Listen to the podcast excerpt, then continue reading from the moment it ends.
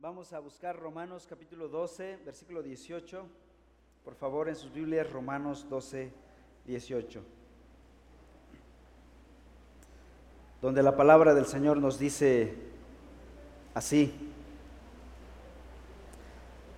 Si es posible, en cuanto de ustedes dependa, estén en paz con todos los hombres. Hemos iniciado esta pequeña serie titulada Resolución de conflictos, específicamente cómo aplicar el Evangelio en los conflictos de la vida.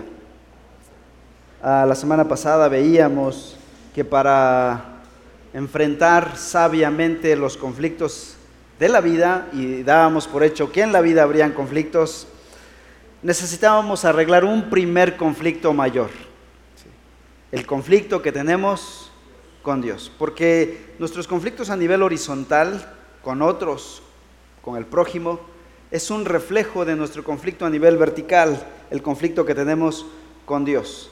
Si no estuviéramos conflictuados con Dios por el causa del pecado, nuestros, nuestras relaciones interpersonales serían perfectas.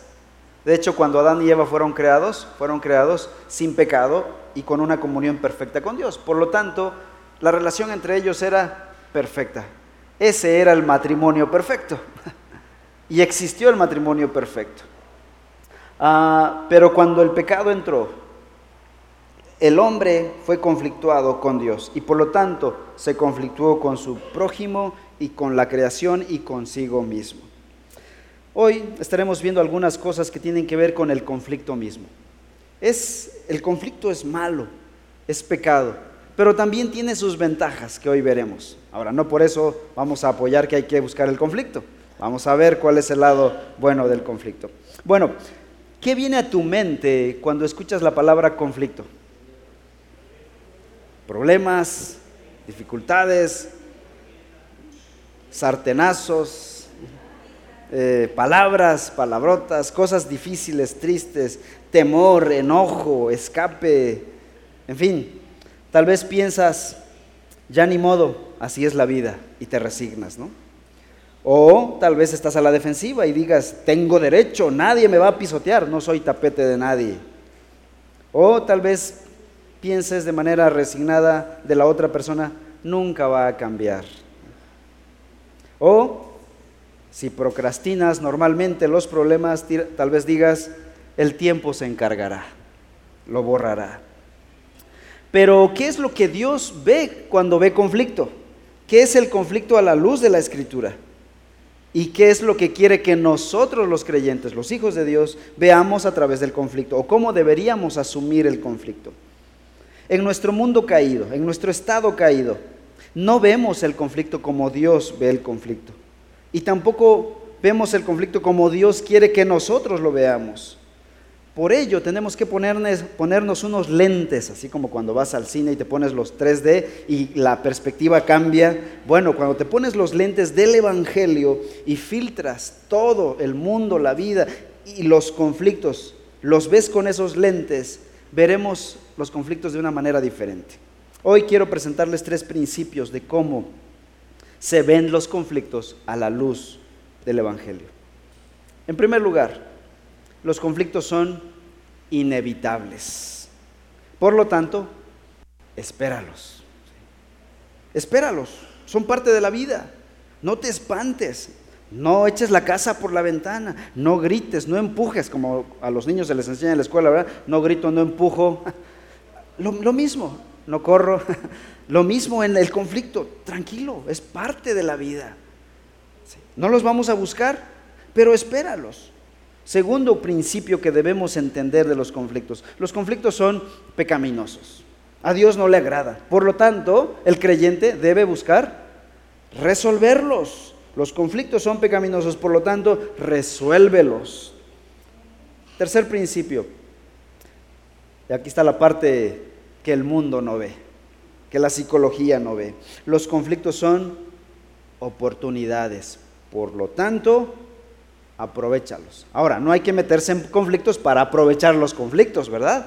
No. ¿Qué dice la escritura? ¿Qué dice nuestro pasaje lema que estaremos usando durante esta miniserie?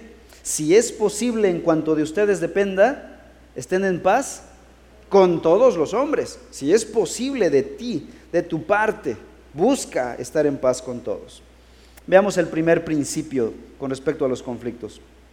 Los conflictos son inevitables. Por lo tanto, espéralos. ¿Te sorprendes cuando surgen tensiones con otras personas? ¿Te espantas?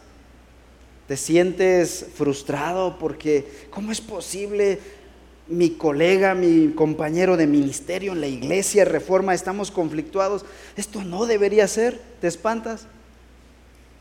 No nos debemos acostumbrar a ello, pero debemos estar conscientes que van a haber conflictos. No te sorprendas, es parte de vivir en un mundo caído. Somos pecadores caídos que vivimos con otros pecadores caídos que vivimos en un mundo caído. El escenario ideal para los conflictos. Y lo que hacen los pecadores caídos es, ¿qué hace un pecador? Pecar. y pecarán contra nosotros y nosotros pecaremos contra otros. Eclesiastés, por favor, busca tu Biblia, Eclesiastés 7:20. Eclesiastés 7:20.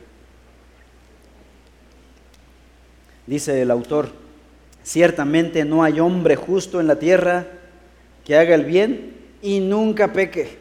¿Tenía razón Salomón? No hay justo ni a uno no. Y este pasaje será evocado por Pablo en Romanos capítulo 3. Luego, Romanos capítulo 3, precisamente, versículos 10 al 12. Como está escrito, no hay justo ni aún uno. No hay quien entienda, no hay quien busque a Dios.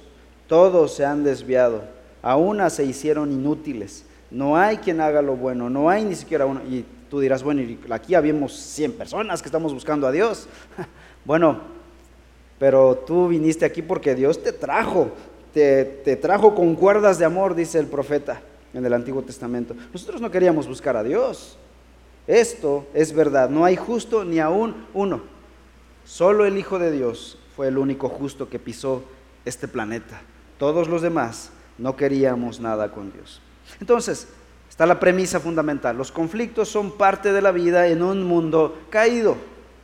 Entonces, si esto es verdad, los matrimonios tendrán conflictos. Génesis muestra a la pareja perfecta, esa pareja que todos soñamos tener. Tal vez la esposa sueña con el marido perfecto. Bueno, ahí está Adán en el capítulo 2, el hombre perfecto, el más guapo, el más perfecto, el más amoroso, el más servicial. Eh, los hombres sueñan con la mujer más perfecta, la más hermosa. Ahí está Eva en el capítulo 2. Pero no los vean en el capítulo 3. No busques capítulo 3 si no quieres frustrarte. Aquí está el matrimonio perfecto, capítulo 2. Vivían en un lugar paradisiaco, perfecto. Pero ¿cuánto duró eso? Volteas la página y en el capítulo 3 vemos que todo esto se desmorona por causa de la entrada del pecado. Y el resto es historia. Según el autor británico Riley, una de las reglas para que una pareja tenga un matrimonio feliz es no esperar demasiado de sus cónyuges y recordar que el matrimonio es, después de todo, la unión de dos pecadores y no de dos ángeles. No, no se casaron dos angelitos. Ahora, el día de la boda, cuando estamos ahí frente a el día que yo vi a mi esposa entrar por el, por el pasillo, por la, este, la puerta de la capilla, se veía como un ángel. Y dije, me volteé a ver a mí y dije, todo se acabó, se arruinó, hasta que volteé a verme. Pero todo parecía hermoso en ese momento. Sin embargo, hermanos, cuando una pareja se casa, no se están casando dos ángeles, se están casando dos individuos caídos.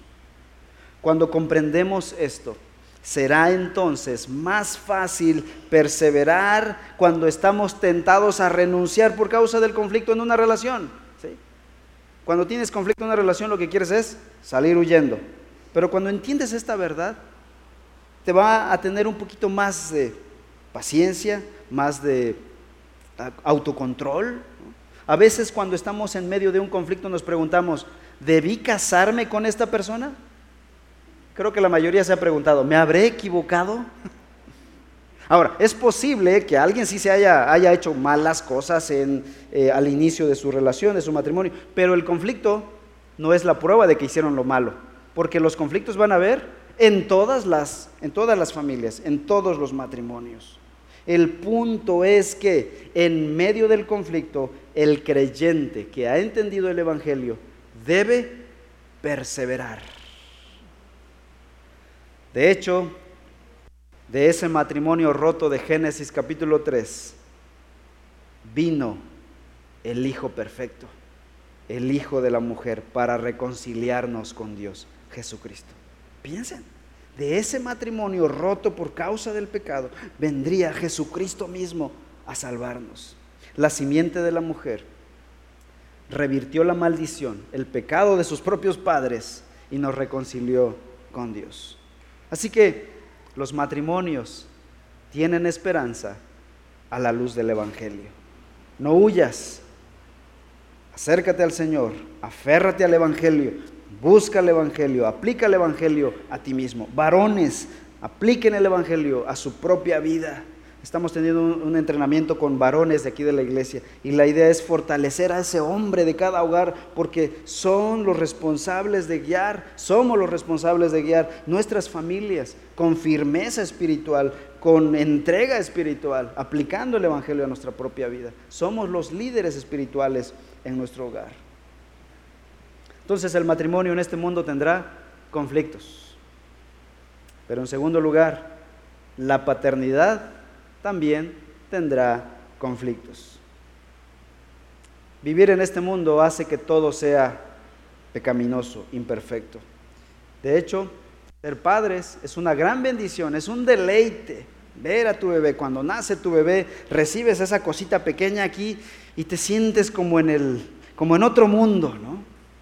Pero empieza a crecer, empieza a despertarte a las 3 de la mañana, empieza a caminar y empieza a aventarte la comida, la sopa, la papilla. Y dices, ¿quién le enseñó a pecar a este angelito? Nadie, nadie le enseñó, nadie le dio un curso intensivo de hacer maldades, de hacer travesuras. Ellos nacen con el pecado en su corazón. La paternidad es imperfecta por causa de los hijos, pero también por causa de los padres. Los hijos son pecadores y los padres somos pecadores. Entonces, la combinación perfecta. Por ello la Biblia instruye a los padres a disciplinar a los hijos. Escuchen Efesios 6:4. Y ustedes padres no provoquen a ira a sus hijos, sino críenlos en ¿qué cosa? En disciplina e instrucción del Señor, es decir, con el Evangelio. Instruir a nuestros hijos con el Evangelio. ¿Desde cuándo? ¿A partir de los 10 años? ¿15 años? desde que nacen. Deben escuchar la voz de su madre, la voz de su padre, leyéndoles las primeras palabras del Evangelio. Los bebés deben escuchar el Evangelio. Los niños deben escuchar el Evangelio. Los adolescentes deben escuchar el Evangelio. Los jóvenes deben escuchar el Evangelio.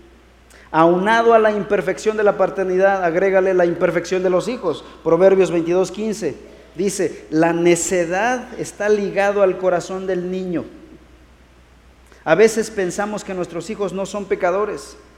Y es ahí donde erramos la mayoría de los padres y decimos, no, mi hijo no es así. Y cuando pecan y cuando nos damos cuenta de que son pecadores, se nos destruye el mundo, se nos viene abajo el mundo, nos desilusionamos diciendo, yo nunca me imaginé que tú ibas a ser así. Los padres no deberíamos sorprendernos de los pecados de nuestros hijos. Ellos también son personas caídas, afectadas por el pecado. El conflicto entonces en la paternidad es parte de vivir en un mundo caído. Pero así como los matrimonios tienen una esperanza en Cristo, la paternidad tiene una esperanza también en Cristo. ¿Cuál es el antídoto? ¿Cuál es la medicina para la paternidad? El Evangelio. El Evangelio. Debemos instruir a nuestros hijos, como dice Efesios 6:4, crearlos en disciplina e instrucción del Señor. Nos preocupamos mucho porque vayan a natación, vayan a piano, vayan a gimnasia, vayan a ballet, a 50 mil cosas. Está bien, pero no queremos que vayan a aprender la palabra del Señor. No los queremos exponer al Evangelio. Estamos dispuestos a gastar grandes sumas de dinero para pagar estos cursos que al final del día son terrenales, están bien, pero se acabará. Y aquello que los va a llevar a la eternidad con Dios, estamos, no estamos dispuestos a usar nuestros recursos para disipularlos en el Evangelio. Como decía Spurgeon, ¿acaso porque tu hijo hable diez idiomas y toque el piano, y se va al infierno y digas, bueno, se va a ir al infierno, pero habla diez idiomas. ¿no? Dice Spurgeon, hermanos, tenemos que aprender a enseñarles el Evangelio a nuestros hijos.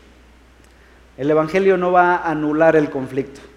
El Evangelio no los va a hacer, no va a hacer que ya no tengamos dificultades en la paternidad, pero sí amortiguará sí nos quitará la responsabilidad a nosotros. Cuando ellos sean adultos y tomen su propio camino, ya no dependerá de nosotros. Cuando ellos, siendo adultos, decidan su camino, nosotros habremos cumplido nuestra tarea de haber instruido, de haber disciplinado a nuestros hijos con el Evangelio. Recuerden, el éxito de la paternidad no radica en cómo salió tu hijo después. Es decir, si tu hijo es médico, tuviste éxito como padre. Si tu hijo no es médico, no tuviste éxito. No. ¿De qué depende el éxito de la paternidad? Depende de la fidelidad del padre. ¿Y el futuro? Ya dependerá de cada quien, porque yo no voy a poder obligar a mis hijos, aunque yo ahorita los estoy instruyendo, estoy sobre ellos, estoy orando por ellos y les estoy enseñando, estoy poniendo todo frente a ellos para que aprendan el Evangelio, pero cuando tenga 15 años, cuando tenga 20 años, yo no voy a poder obligarlo para que esté aquí. Mi oración es que ellos conozcan al Señor, amen al Señor y que sirvan al Señor. Ese es mi ruego hoy. Pero cuando tenga 20 años, yo no podré obligarlos. Y si mi hijo o mi hija o mis hijas se van por el mal camino, pervierten sus caminos, ya no dependerá de mí. Porque yo fui fiel en enseñarles el Evangelio. Lloré, derramé mis lágrimas por ellos, mis fuerzas por ellos, y los encomiendo a la gracia de Dios.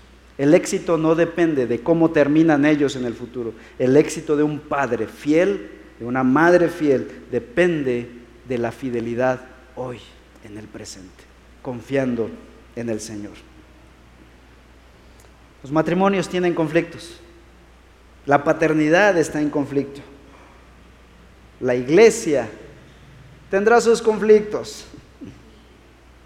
Siempre, y cuando tuve una plática contigo, aquellos que quisieron venir a ser parte de la iglesia, con cada uno de ustedes tuve una plática y le dije, estás llegando a una iglesia imperfecta. ¿Estás dispuesto? Y todos me dijeron, sí hermano, sí estoy dispuesto. y les dije, no, ahorita se ve todo bonito, romántico, pero vas a ir conociendo. Tenemos nuestros... ¿Por qué? Porque somos, estamos, somos una iglesia formada por personas imperfectas. Cuando decimos que la iglesia es una familia, a veces nos imaginamos solo el lado bonito de la familia, ¿no? Que nos apoyamos, nos servimos unos a otros, pero en una familia también tiene el otro lado, ¿verdad? Los hijos a veces se pelean uno contra el otro, no se apoyan. Los padres no educan bien a sus hijos, los hijos no respetan a sus padres, la otra parte. Y pasa lo mismo en la familia de fe. A veces no nos apoyamos como deberíamos. Es lo que hace una familia. Somos una familia de fe imperfecta en este mundo. No existe la familia perfecta. Y no existe la iglesia perfecta en ese sentido. Cuando decimos que somos una familia de fe como iglesia, queremos decir que tenemos un vínculo de unión. La sangre de Cristo nos une, la misma fe en el mismo Dios nos une, que tenemos una responsabilidad de amar a mi hermano, de servir a mi hermano, de perdonar, de estar en paz con mis hermanos, a pesar de los conflictos, de servirnos. ¿Pero va a ser perfecto? No, no va a ser así. No olvidemos que todos los que estamos aquí somos pecadores. Ustedes, muchos de ustedes usan esta frase y dicen, si encuentras una iglesia perfecta, no asistas allí, porque la echarás a perder. El conflicto será parte de nuestra vida de iglesia, hermanos. La Biblia lo dice, de hecho. Vamos a buscar Mateo capítulo 5, por favor. Mateo 5, 23.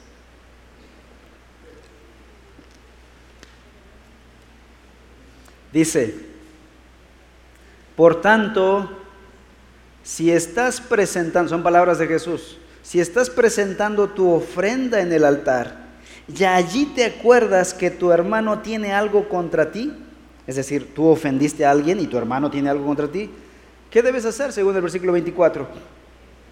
Deja tu ofrenda allí delante del altar y ve, reconcíliate primero con tu hermano y entonces ven y presenta tu ofrenda. Es decir, si has ofendido, busca. Ahora, obviamente esto no es literal, estás ahí entregando tu ofrenda y dices, no, no la voy a dar, me voy corriendo y regreso. Cuando regreses ya se habrá acabado el servicio. Lo que está diciendo Jesús es que hay un sentido de urgencia. No esperes hasta mañana, pasado mañana, el próximo mes. Esto debe hacerse a la brevedad. Si has ofendido a tu hermano, ve a pedir su perdón. Lucas 17, por favor. Lucas 17. Si tu hermano peca, repréndelo. Y si se arrepiente, perdónalo. Y si peca contra ti siete veces al día y vuelve a ti siete veces diciendo, me arrepiento, ¿qué debes hacer? Perdónalo. Ojalá nadie aplique esto, ¿verdad? De pecar siete veces contra su hermano, pero si así fuera, la escritura nos llama a perdonar. Y está hablando del contexto de hermanos. Es decir, en la iglesia Jesús estaba diciendo, la iglesia, las iglesias no serán perfectas, tendrán sus conflictos. No sé de dónde tomamos la idea de que las iglesias no tienen conflictos, pero las tienen. De hecho, las cartas de Pablo, las epístolas paulinas, están escritas para arreglar un montón de conflictos de todo tipo. Por ejemplo, Filipenses 4.2, Pablo le dice, ruego a Evodia y a Sintique que vivan en armonía. ¿Se imaginan cuando Pablo estaba leyendo, cuando los hermanos de la iglesia de Filipos estaban leyendo la carta en público y les, les ruego a Evodia y a Sintique, estaban del otro lado, ¿verdad? Que vivan en armonía, ¿no? Primera de Corintios 1.10. La, la primera carta de Corintios es una carta para arreglar un montón de problemas en una iglesia local. Les dice, Primera de Corintios 1.10, les ruego, hermanos, por el nombre de nuestro Señor Jesucristo, que todos se pongan de acuerdo y que no haya divisiones entre ustedes, sino que estén enteramente unidos en un mismo sentir y en un mismo parecer. Porque he sido informado, dice Pablo, de ustedes hermanos míos, por los de Cloé, he sido informado que hay discusiones entre ustedes. Y discusiones vanas, superficiales, en la iglesia de Corinto. En la iglesia hay y seguirán habiendo conflictos. Pero así como el matrimonio tiene esperanza en Cristo, la paternidad tiene esperanza en Cristo, la iglesia tiene su esperanza en Cristo. ¿Qué vamos a hacer? Como creyentes, como miembros de una iglesia local. Huir del conflicto, huir de la iglesia. La escritura nos llama a confrontar, a perdonar, a servir, a amar, a sobrellevar al hermano ofensor. Y así en todos lados, en el trabajo, o sea, si siguiéramos área por área, encontraríamos conflicto. Así que no vale la pena pasar por el trabajo, la escuela, el vecindario y el equipo de fútbol cada cosa, no podemos ir en cada una de esas cosas, pero encontraremos conflicto en cada área. Ninguna relación bajo el cielo está libre de conflicto. Tenemos que ser maduros nosotros para aplicar el Evangelio. Segundo principio, los conflictos son pecaminosos. Por lo tanto, hay que resolverlos. Hay que resolverlos. El doctor Robert Jones escribe lo siguiente, los conflictos desagradan a Dios, surgen de corazones egocéntricos. Involucran palabras y acciones hirientes, separan y distancian a las personas, violan la enseñanza bíblica sobre el amor, sobre la unidad, la armonía, la ira y la amargura, producen distanciamiento, desunión y discordia. Así que los conflictos son desagradables delante de Dios, son pecaminosos delante de Dios. De alguna manera frenan el avance de la obra de Dios. Por esta razón, el conflicto, en la medida de lo posible, debe ser evitado. ¿Qué dice Pablo en Romanos 12? En la medida de lo posible, ustedes vivan en paz con todos. En lo que dependa de ustedes, eviten el conflicto. Y si no lo puedes evitar, si te ves involucrado en un conflicto, resuélvelo. No debemos pensar que la, los problemas se solucionarán solos o que el tiempo lo solucionará. El olvido.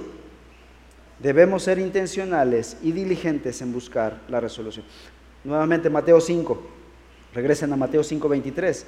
Ahí Jesús dijo, si te acuerdas que tu prójimo tiene algo contra ti, si ofendiste a tu prójimo, deja ahí tu ofrenda en el altar. ¿Y qué debes hacer? Ve. Ahí hay un imperativo. Ve. Reconcíliate. Imperativo. Verbo activo, imperativo. Reconcíliate primero con tu hermano. Ahora vamos a Mateo 18. Mateo 18, 15. Dice, si tu hermano peca, ahora es el hermano que pecó contra ti. En, Mateo 5 eres tú quien pecaste contra tu hermano. ¿Qué debes hacer? Ve, pide perdón. Mateo 18, si tu hermano peca, ¿qué vas a hacer? Espera. No, ¿qué dice el texto? También ve, ¿no? Ve y repréndelo a solas. Si, si, este, si te escucha, has ganado a tu hermano. Pero si no te escucha, lleva contigo a uno o dos más para que toda palabra sea confirmada por boca de dos o tres testigos. El mismo doctor Jones, quien fue mi profesor de consejería bíblica en el seminario, dice que estos dos pasajes, Mateo 5 y Mateo 18, les llama la dinámica de Mateo 5 y Mateo 18. ¿Por qué le llama así la dinámica de Mateo 5 y Mateo 18? Bueno, porque Mateo 5 dice, yo ofendí, debo ir. Mateo 18, otro me ofendió, pero yo debo ir.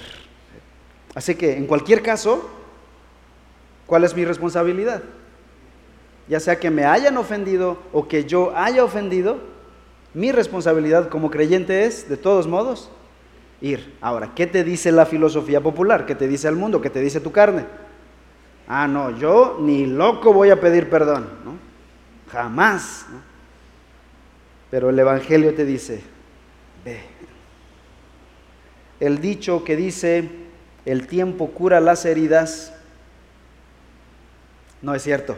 El tiempo no cura las heridas. ¿Saben qué hace el tiempo? Agrava las heridas, de hecho. Si dejas un problema pasar mucho tiempo, lo que hace es que la herida se va haciendo más grande, se va contaminando, crea pus después, ¿no? Ya está contaminada y se convierte en amargura después, en raíces de amargura. Y la amargura ya es muy difícil sacarla del corazón. Eso de que el tiempo cura las heridas es una mentira popular a gritos. No es verdad.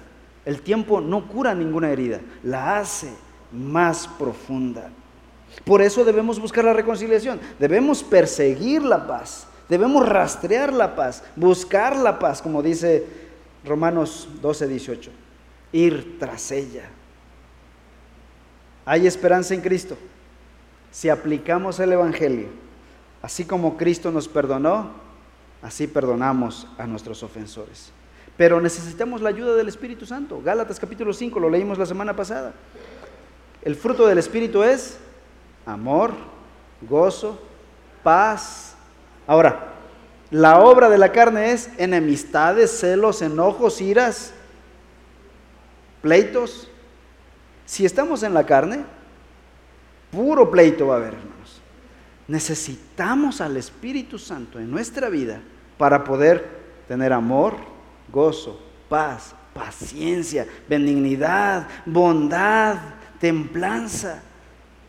Necesitamos al Espíritu Santo en nuestra vida. De otra manera, no podremos tener paz con nuestro hermano. Y principio número tres. Los conflictos son oportunidades. Por lo tanto, aprovechalos.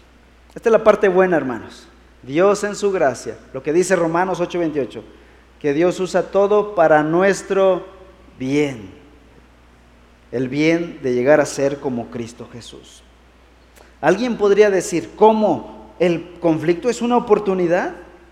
¿En qué mundo vives? Ciertamente, aunque el conflicto es pecaminoso, también, aunque trae mucho daño, puede traer bien al final, al final. Porque cuando uno peca contra otro, no creas que estás buscando su bien. Cuando pecamos contra otro, estamos buscando su destrucción, ¿cierto? En tu momento de ira, de enojo, de venganza, estamos buscando la destrucción del otro, del prójimo. A veces una destrucción moral, a veces una destrucción, a veces quisiéramos una destrucción física. En uno o en mayor grado queremos la destrucción de algo en el otro. Pero Dios en su gracia endereza eso y nos lo usa para nuestro bien. El conflicto nos ayuda a ser como Jesús. Romanos 8:28.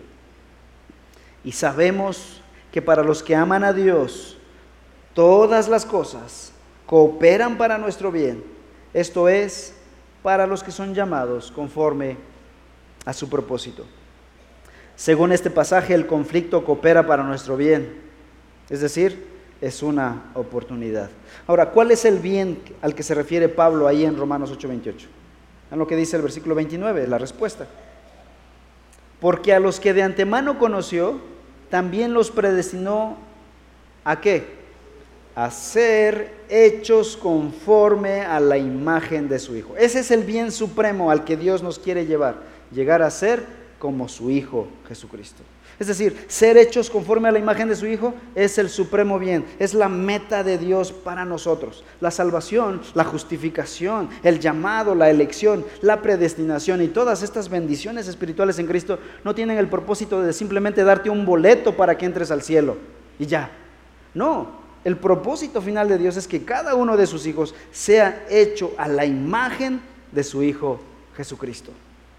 Y eso va a doler porque mientras más cosas contrarias a la imagen de su Hijo se hallen en nuestro corazón, la lija espiritual de Dios tallará más fuerte y más tiempo. El conflicto será parte de la lija espiritual de Dios. El conflicto nos ayuda a conocer más a Dios. Esta es una oportunidad. Cuando estamos en conflicto, podemos conocer más a nuestro Dios. Por ejemplo, conoceremos que Dios es perdonador.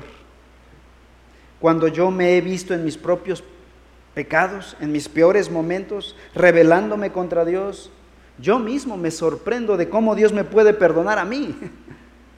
Cómo Dios puede perdonar a un tipo como yo. Yo en mi carne no perdonaría a otro individuo que se pareciera a mí, la verdad.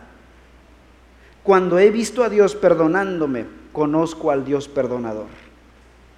También me sorprende cuando he visto a otras personas pecar delante de Dios de maneras vergonzosas, blasfemar de su evangelio y de su iglesia. Me sorprendo cómo Dios puede perdonar y amar a esas personas. Conozco a un Dios perdonador. Esta es una oportunidad que nos da el conflicto. El conflicto también tiene otros beneficios. Por ejemplo, en tiempos de conflictos es cuando más oramos cuando más leemos la Biblia. Dice el Salmo 119, 67. Antes que fuera afligido, yo me descarrié. Pero ¿qué pasó después? Pero ahora guardo tu palabra. A veces Dios tiene que llamarnos, tiene que jalarnos de nuestro mal camino y ahora es, es el resultado. Guardo tu palabra. En tiempos de conflicto también nuestros pecados más escondidos salen a la luz. ¿Se han dado cuenta que uno no se conoce realmente hasta que estás conflictuado con otro, con otra persona? Y dice, ah, yo no me conocía así. Yo no creí que podía ser un gritón, un enojón. Yo siempre consideraba que yo era muy pacífico. Ahí te conociste, fue la oportunidad de ver. Y aprovechalo. Ven en oración a Dios y dile, Señor, yo no conocía esa faceta de mi vida hasta que trabajé con otros. Y tuve la oportunidad de conocer que puedo ser muy orgulloso, que puedo ser muy envidioso. Como el otro toca mejor la guitarra, me dio envidia. El otro canta mejor que yo, la otra canta mejor, el otro hace esto mejor que yo, aquel limpia mejor que yo, aquel pinta más bonito que yo. Sentí cierta envidia. Reconócelo, tráelo delante de Dios. El doctor Miguel Núñez, uno de los pastores más conocidos de América Latina, dice que él tenía mucho problema con el orgullo y que le costaba mucho reconocer cuando a otro líder de iglesia le iba mejor que a él. Y él se dio cuenta a través del conflicto, que era envidioso. O sea, el conflicto le dio una oportunidad a él de ver su pecado y de crecer entonces. Y dijo, dice el doctor, tomé una decisión. Decidí que yo, aunque mi carne no quisiera, yo iba a felicitar a mi prójimo porque le estaba yendo bien. No me gustaba en la carne, pero tuve un, tomé una decisión, una resolución, intencionalmente. Y hermanos, tenemos que ser intencionales. Si eres envidioso, sé intencional y di, oye, qué, qué bonita camisa traes hoy. qué bien te estás, me da gusto por ti. Pero tenemos que ser intencionales. En tiempos de conflicto nos acercamos más a la iglesia local, buscamos orar con otros hermanos, buscamos servir a la iglesia, buscamos comprometernos con ella. Pero no deberíamos vivir así, hermanos. Es decir, acercarme más a Dios, comprometerme más con la iglesia, solo cuando hay dificultades. No debería ser así. Los conflictos pueden equiparnos también para ministrar a otros con mayor sabiduría, con mayor comprensión, con mayor empatía. Busquen 2 de Corintios capítulo 1.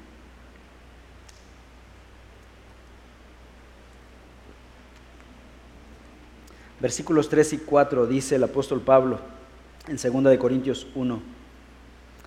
Bendito sea el Dios y Padre de nuestro Señor Jesucristo, Padre de misericordias y Dios de toda consolación y vean lo que dice el versículo 4. El cual nos consuela en todas nuestras tribulaciones. ¿Para qué? Para que también nosotros podamos consolar a los que están en cualquier aflicción, dándoles el consuelo con que nosotros mismos somos consolados por Dios. Hermanos, cuando Dios nos permite prueba, también nos equipa para ministrar y servir a otros. El conflicto nos ayuda a saber, también a tratar a las personas que son difíciles de tratar. Dios también nos pone estos desafíos para aprender amar, aprender a servir, aprender a caminar. Dios no va a quitar a las personas difíciles de tu alrededor. Te va a dar nueva actitud, te va a equipar con amor, con gozo, con paciencia, con benignidad, va a crear carácter en ti. Así que no ores para que Dios quite a las personas difíciles de tu vida.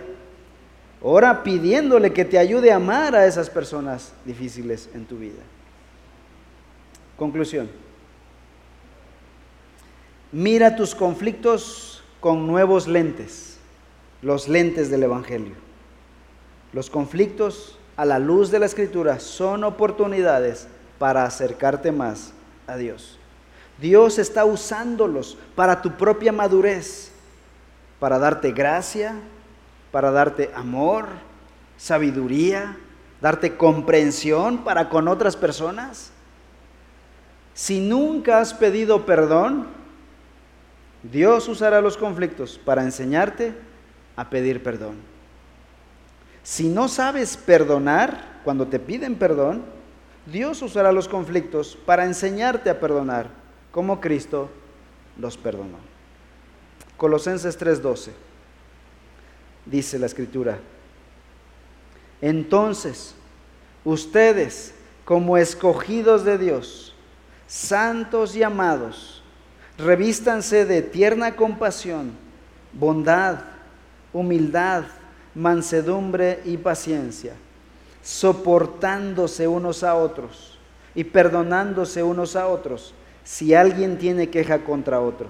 Y vean el Evangelio, como Cristo los perdonó, así también háganlo ustedes. Hermanos, tenemos una, un desafío grande, porque nosotros mismos hemos recibido el perdón de nuestros pecados. Vamos a orar. Señor, en esta hora te damos gracias por el perdón de nuestros pecados.